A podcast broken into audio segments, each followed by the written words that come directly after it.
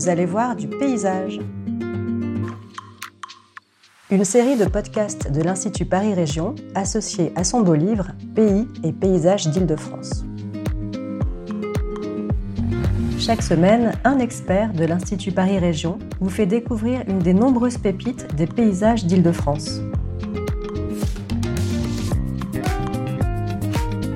Aujourd'hui, Nicolas Cornet, écologue, vous emmène à la découverte des coteaux de la Roche-Guyon et des Pinacles Crayeux, un paysage normand en Île-de-France.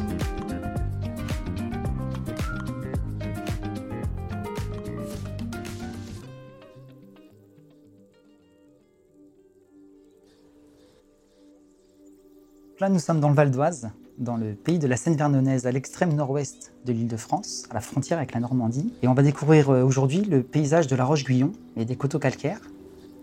Quand je viens ici, j'ai pour habitude de m'arrêter sur la commune de Gommecourt, sur le haut du coteau, car d'ici, on embrasse vraiment euh, le site dans son ensemble et on en prend la pleine mesure.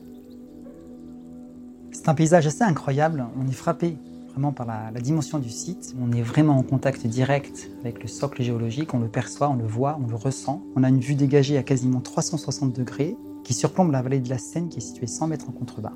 On a ensuite des coteaux abrupts d'où émergent des pinacles crayeux immaculés, qui sont assez éblouissants d'ailleurs, qui ont été mis à jour par l'érosion. Et on peut tout à fait s'imaginer la mer qu'il y avait ici il y a des millions d'années et qui s'est retirée en créant donc ces falaises. Après un parcours de presque 200 km en Ile-de-France, la Seine semble vouloir s'attarder encore un petit peu ici et elle vient buter contre les coteaux crayeux, dessine une grande boucle qui s'appelle la boucle de Moisson, avant de finalement rejoindre la Normandie. Avant de contempler le paysage, je m'imprègne de l'ambiance du site qui est assez particulière parce qu'ici, je trouve que l'acoustique est différente de ce qu'on entend euh, d'habitude pour la bonne et simple raison qu'on est en hauteur, il n'y a pas d'urbanisation, très peu de trafic, souvent quand on vient au bon moment, pas encore beaucoup de promeneurs. Donc finalement, on se retrouve face au vent et avec les bruits de nature qui nous accueillent, des mélodies d'oiseaux. Aujourd'hui, j'ai été accueilli par un grillon. S'approprier un site, c'est aussi le ressentir. Et l'acoustique, c'est souvent quelque chose qu'on ignore en Ile-de-France, notamment parce que c'est des bruits parasites. Et là, il n'y a pas de bruits parasites, il n'y a que les bruits de la nature. Ce qui est intéressant ici aussi, c'est qu'on ne se sent plus vraiment en Ile-de-France, pour plusieurs raisons. C'est que l'urbanisation ici est très discrète, il n'y a pas de construction dans la boucle qui est face à nous, et il y a un cordon d'urbanisation qui s'est implanté de façon très discrète au pied des coteaux. On peut se croire dans un paysage presque naturel qui n'a pas changé depuis des milliers d'années. Et on se sent un peu basculé, si vous voulez, vers la Normandie, qui d'ailleurs est, à, à 200 mètres derrière nous. Une autre chose remarquable euh, sur ce site, outre sa dimension paysagère, c'est du point de vue de l'écologie, on rencontre en un mouchoir de poche une diversité incroyable de milieux, avec des conditions euh, des plus humides aux plus sèches. Si on balaye le paysage en partant de la boucle de moisson, qui est 100 mètres en contrebas, on voit des forêts de feuillus humides, reconnaissables à leur feuillage grisâtre, qui dénote un peu d'autres feuillus ou de, de, résineux. Et en balayant le paysage vers la gauche, on rencontre progressivement la ripicile, c'est-à-dire le cordon boisé constitué de saules et de peupliers qui borde la Seine, la Seine en elle-même, qui est un milieu aquatique. Et quand on arrive en rive droite, nous avons un cordon urbanisé, quelques zones agricoles, et ensuite on remonte assez rapidement le long des coteaux, sur un socle calcaire qui est apparent et affleurant à certains endroits, avec des prairies calcicoles qui ont tendance à se refermer progressivement du fait de la dynamique naturelle des milieux.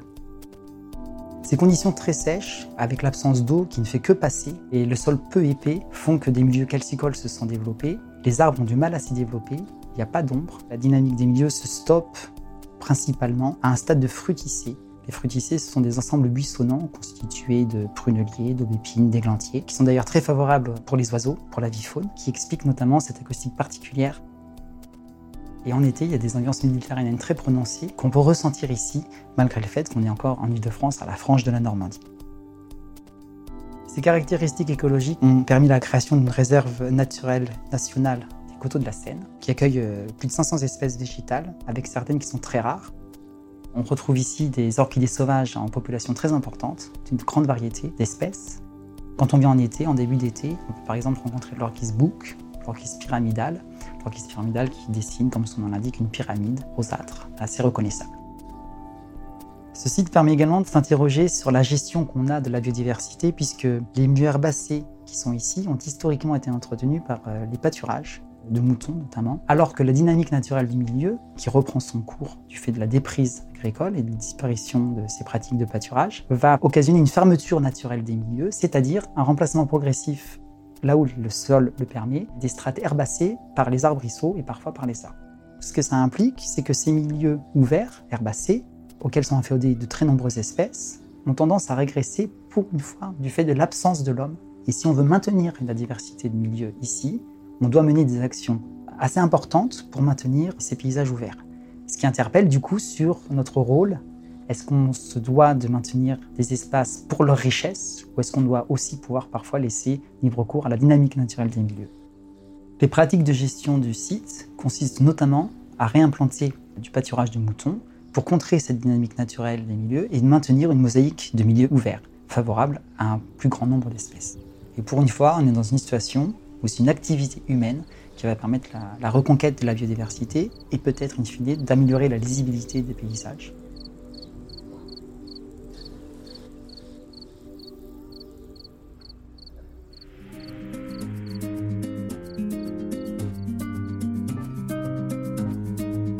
Retrouvez tous nos podcasts sur le site de l'Institut, institutparisrégion.fr.